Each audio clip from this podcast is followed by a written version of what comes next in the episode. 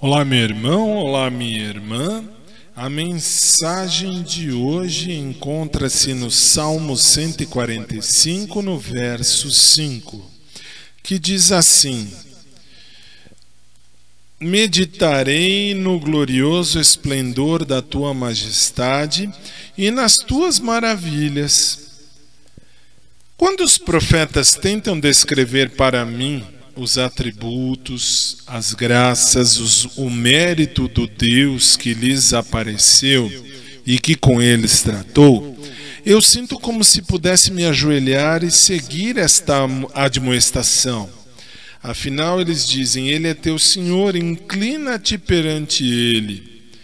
Eles o descreveram como radiantemente belo e formoso. Disseram que ele era majestoso e gracioso. Descreveram-no como um ser misterioso e, no entanto, perceberam a sua mansidão. A mansidão era a sua humanidade. A majestade era a sua divindade.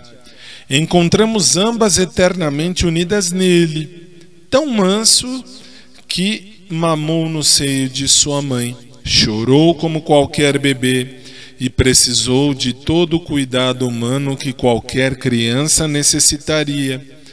Contudo, ele também era Deus e em sua majestade se colocou diante de Herodes e Pilatos.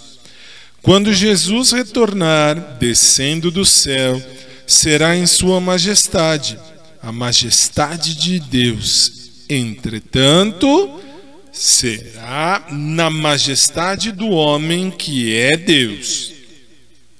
Este é o nosso Senhor Jesus Cristo. Diante de seus inimigos, ele se posta com majestade.